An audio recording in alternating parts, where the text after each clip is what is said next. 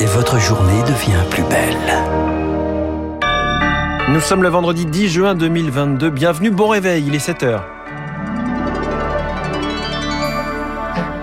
La matinale de Radio Classique avec François Geffrier. Et à la une, l'Amérique revit l'un des jours les plus sombres de son histoire, l'envahissement du Congrès. Les auditions publiques ont commencé cette nuit. Donald Trump est accusé d'avoir été au centre d'un complot.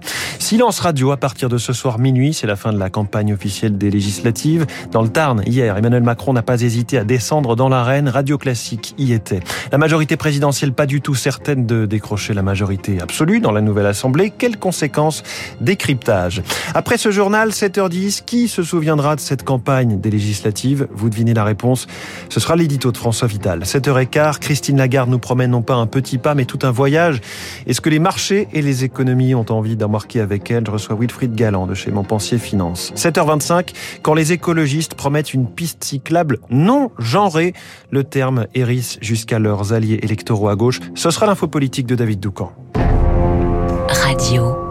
Classique. Le journal de 7 heures de Lucille Bréau. Lucille, les États-Unis replongent dans l'assaut du Capitole. Un an et demi après l'attaque du siège du Congrès américain, une commission d'enquête parlementaire a commencé à dévoiler cette nuit la responsabilité exacte de l'ancien président Donald Trump dans ces événements. Une audition retransmise en direct à la télévision à une heure de grande écoute à la tête de cette commission du 6 janvier. Un homme, Benny Thompson, il n'hésite pas à placer Donald Trump au centre d'un complot visant à le maintenir au pouvoir. Donald Trump était au centre de cette conspiration. En fin de compte, Donald Trump, le président des États-Unis, a poussé une foule d'ennemis de la Constitution à marcher vers le Capitole et menacer la démocratie. Le 6 janvier a été le point culminant d'une tentative de coup d'État. Les violences, ce n'était pas un accident. Cela représente la dernière tentative de Donald Trump, sa chance la plus désespérée d'arrêter le transfert de pouvoir. Et la commission a également dévoilé cette nuit des vidéos inédites de, inédites de l'attaque du Congrès. Elle montre la foule appelant à pendre le vice-président Mike Pence ou encore un manifestant lisant des tweets de Donald Trump au mégaphone. Quelques heures auparavant, l'ancien président avait qualifié l'assaut du Capitole de l'un des plus grands mouvements de l'histoire pour rendre à l'Amérique sa grandeur. Plus que quelques heures pour convaincre euh, pour les candidats aux législatives. La campagne officielle se termine ce soir à minuit. Selon les derniers sondages, la majorité absolue n'est pas garantie.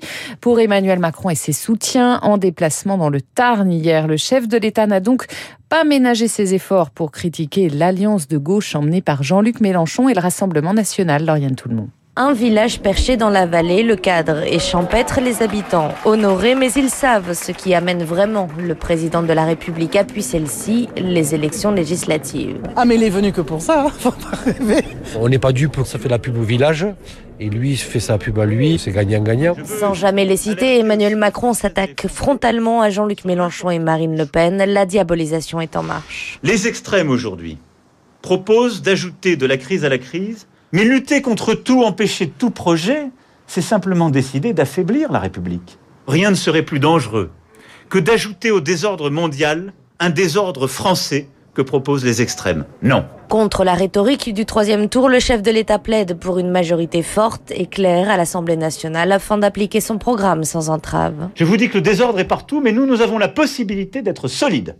Je vous invite à choisir la protection de votre pouvoir d'achat, de vos économies, autant que la projection du pays vers l'avenir. Il nous faut suivre la voie de la cohérence, de la compétence et de la confiance. Tarn oblige, le président de la République finit par citer Jaurès et convoque le courage de ne pas faire écho aux applaudissements imbéciles et aux huées fanatiques à bon entendeur. Alors Yann, tout le monde dans le Tarn pour Radio Classique et selon notre dernier baromètre Opinion Wake et Partners pour Radio Classique, la majorité présidentielle peut espérer décrocher entre 290 et 330 sièges dans la nouvelle Assemblée contre 160 à 190 pour la NUPES. En conserverait la majorité absolue d'un cheveu, mais cela reste très incertain, Charles Ducrot. Un nombre obsède la majorité, 289. 289 sièges à l'Assemblée, nécessaires pour obtenir la majorité absolue. En dessous, elle serait relative et ça change tout pour Emmanuel Macron, forcé de ménager chaque sensibilité, quelques voix en moins et c'est le blocage assuré. Pour le constitutionnaliste Jean-Philippe de Rosier, en cas de majorité relative, Emmanuel Macron devra revoir sa manière de gouverner. Ça implique moins de verticalité, moins d'autoritarisme. Ce n'est pas forcément un mal. Emmanuel Macron a gouverné avec beaucoup de verticalité, très peu de considération pour le pouvoir législatif et le Parlement. Ce n'est pas comme cela que doit fonctionner une démocratie en général, une démocratie parlementaire en particulier. Si la NUPES s'impose comme un bloc d'opposition puissant, la majorité aurait plus de mal à négocier que ces cinq dernières années. Mais enfin, une telle situation ne serait pas inédite. Entre 1988 et 1993, les gouvernements successifs sous la présidence de François Mitterrand avaient dû composer avec une majorité relative pour le meilleur et pour le pire. À noter que Jean-Luc Mélenchon est à Marseille aujourd'hui pour un ultime discours. Marine Le Pen, elle, est à Hénin-Beaumont dans sa circonscription du Pas-de-Calais. En bref, le conducteur du véhicule soupçonné de refus d'obtempérer lors d'un contrôle samedi dernier à Paris a été mis en examen hier pour tentative d'homicide volontaire sur personne dépositaire de l'autorité publique, toujours hospitalisé. Il est tout de même placé en détention provisoire. Blouse blanche et robe noire devant la Cour des comptes à Paris ce matin. Les syndicats de soignants de la magistrature, les professionnels de la justice unis pour dénoncer la dégradation des services publics.